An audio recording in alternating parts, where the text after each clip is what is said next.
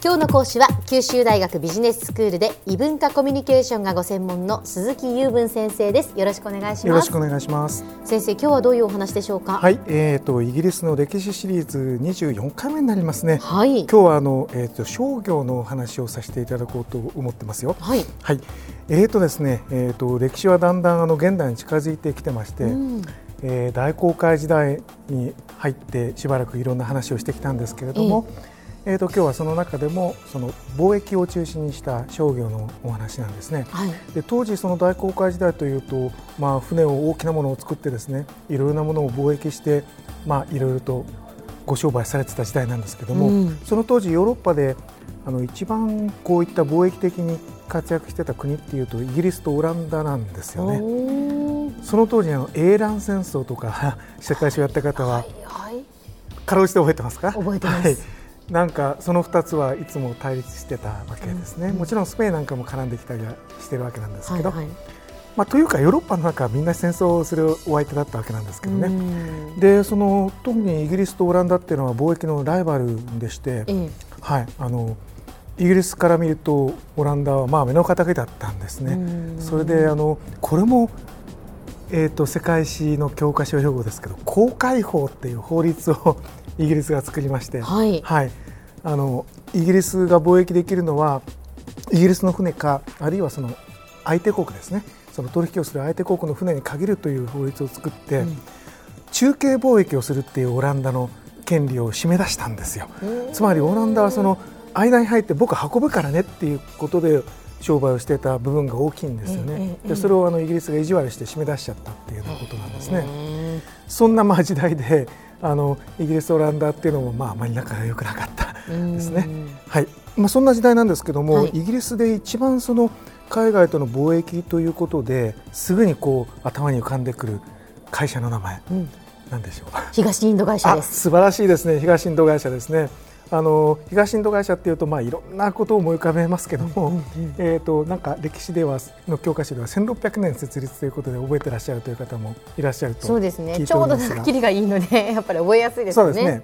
実はあの東インド会社の他にもあの海外でイギリス関係で活躍してた会社っていうのはいくつかあるんですよね。でその中で一番有名なものでよく教科書に出てくるんですね。はい。えまあそれはいいんですが、えー、と当時輸入してたもの輸出してたものっていうのはどんなものがあるかっていうと、輸入してたのはあの織物を作るための材料になる綿花ですね。はいはいはい。あの羊の毛はたくさんあったわけですよ、うん。イギリスの中で羊をたくさん飼ってますから、ええでも綿花は育たないのでこれ輸入品だったんですね、そして砂糖、うん。ね。あのお腹を見ると砂糖を昔からたくさん食べてたなという感じがしますね。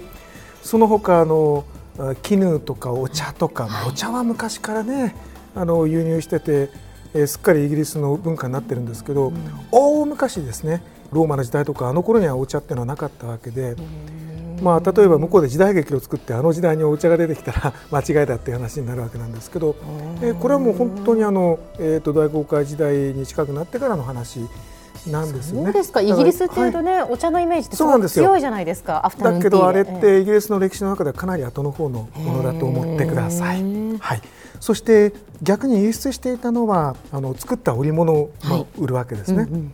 えーその他あのたくさん炭鉱がありますので、まあ、石炭なんか、まあ、当時少し出してたのかな。それからその後は鉄ですね。その後というのは時代が後になりますけど、はいはい。鉄、えーその他金属製品などもあるわけなんですけど、うん。えー、とそういった輸出入品を抱えておりました。ええ。でそこであの負の歴史負ける方の負ですけど、ええ負の歴史として三角貿易っていうのを無視するわけにいかないんですね。はい先ほどあの綿花を輸入してその代わり織物を輸出したっていうのがありましたよね。え綿花はアメリカのプランテーションで作られてイギリスに輸入されるっていうのが一番多くてえはいでイギリスからは織物を作ってそれをその、えー、と植民地自分の植民地で売りつけるわけですね。えでその中にアフリカ諸国も入っていて、えはいでアフリカ諸国当然そんな高いお金を出せないので、人で払ったんですよ。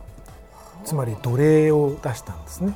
でそれがアメリカに運ばれてプランテーションの、えー、と労働力となったと。いうこういう三すくみというか三角形の形になってるんですね。なるほど。でそういう負の歴史があったものですから、えー、当時の積み入れ港になってたリバプールこれ世界遺産にもなってるんですけど港として、はい、ここにはあの、まあ、奴隷の博物館などというものがあるんですね、かつて私たちはこんなことしてしまいました。ごめんなさい。という博物館があったりするんです。よもちろんビートルズでも有名なところなんですけども。で当時はその港っていうとそのリバプールが、まあ、僕らとしては一番すぐ頭にきますね。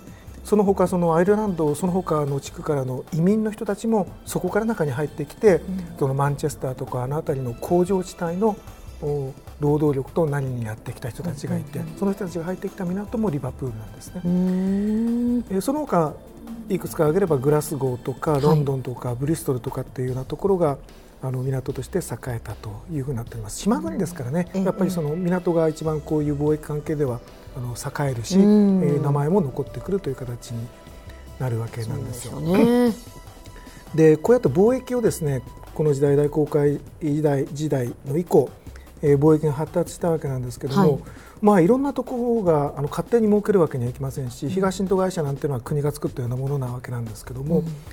うん、だんだんそこからきちんと税金を取ったりとか密輸を防げとかっていうその国家がきちんと介入してきて、はい、でその国としてですね、貿易を管理して国として設けましょうと、もちろんあの最初からそのつもりはあったんでしょうけれどもあのだんだん民間の人たちがあの勝手にというわけにいかなくなってきて、でそういうことでその貿易とそれからイギリスの国としての繁栄というやつがだんだんだんだんこう噛み合い出して、そこにその産業革命が起こって、そして最後にイギリスが大英帝国、まあ、世界の大国へとのし上がるというストーリーになっていくわけなんですね。ためになりますね、今日の話は。はい、はい、よく見えました、はい、あ。ありがとうございます。はい、では先生、今日のまとめをお願いします。はい、えっ、ー、と今日はですね、イギリスの大航海時代以降の貿易のおとポイントとなるその東インド会社の話、それから三角貿易の話、そしてそれをこれからの国家の発達にあのまとめ上げていくプロセスが始まったと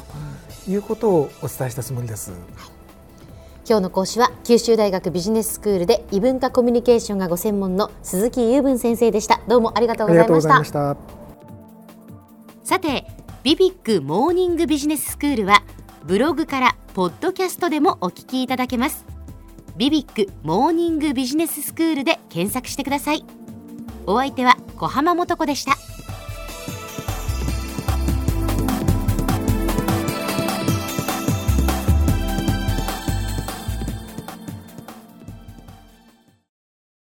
ゾクゾクグイグイメラメラつながる。ゾワゾワ。ハラハラ。メキメキ。つながる。ズキズキ。モワモワ。ホカホカつながる。キリキリ。ザワザワキュンキュン。ガンガン。ワクワク。うずうず。ドキドキ。ルンルン。バクバク。九州人のいろんな気持ちつなげます。九州から輝こう。キラキラつながる。 QTnet